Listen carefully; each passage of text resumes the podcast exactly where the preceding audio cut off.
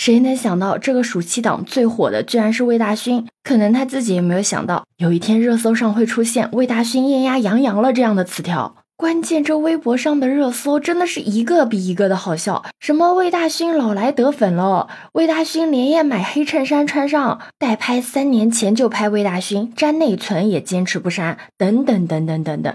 你好，我是当当马。其实我才开始刷到魏大勋的这些片段的时候，我还以为是他主演的某部剧爆了的呢，要不再差再差也得是个男二吧？结果你猜怎么着？居然只是每集出场几分钟而已，整部剧的镜头加起来都不到半小时的一个特邀出演啊！而且这个剧里面的男一和女一都被喷死了，这么离谱的事情真的可以载入内娱史册了吧？虽然说这部剧我是一集都没有看过，但是魏大勋出演的那一部分，我是在各个平台上面都看完了。怎么说呢？很难想象，居然有一天魏大勋和杨洋对峙的时候，我居然会觉得魏大勋碾压式的赢了，演技果然是演员最好的医美啊！谁能想到，一个搞笑综艺咖居然演出除了大家想要的那种不油腻的斯文败类型的霸总？甚至有网友说，魏大勋是用了电影级别的表演，演出了这个甚至都不是男二的角色，真不愧是中戏科班出身。说实话，我对魏大勋的印象一直停留在他是一个综艺咖的印象上面，最多就是觉得他唱歌还挺不错的，就不会把他跟一个演员挂钩在一起。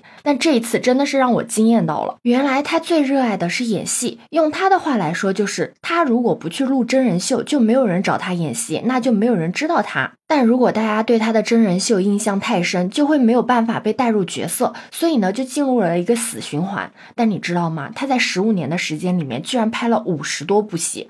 就是不管别人怎么说他，他还是会坚持的去演戏，做自己喜欢的事情。就在这次考古的过程中，我发现他有一张照片呢，穿的是中戏的校服，但是呢，他用贴纸把校徽给贴起来了，因为他觉得他成了综艺咖，怕给母校丢人。其实就算是个综艺咖，他也做得很棒。就比如说在大侦探里面嘛，就不管他的台词有多长吧，他都能最快的进入角色，一直在很努力的出各种效果。综艺咖有那么多，他算是做的很好的那一类了。加上这一次的演技出圈，很多网友都纷纷给他留言啊，咱出圈了，不会给母校丢人了，可以把这个贴纸给撕下来了。那很多人都说魏大勋老来得粉嘛，但我发现他的综艺粉其实很多的，只不过他不搞偶像流量那一挂。都说粉随正主嘛，他的粉丝呢也都比较业余，完全都不会营业，甚至呢也都很搞笑。最近网上很出圈的一个图嘛，就是路人在前面，大勋呢在中间，反而是勋粉躲在了大家的后面。就别人那边都是哥哥放着我来，到魏大勋这里就是哥哥你自己上，记得保护我们。说实话，我还真的挺喜欢这种氛围。就没有那种过度的吹捧拉踩做数据，也没有搞什么我家哥哥就应该怎样怎样的那一套，就你演啥我看啥，该吐槽就吐槽，该夸奖就认真夸，这才应该是艺人和粉丝之间最自然最舒适的关系吧。有网友是这样评论魏大勋的，说他不是一个完美的人，但用衡量普通人的标准来衡量他的人品的话，至少是可以给到九十分的。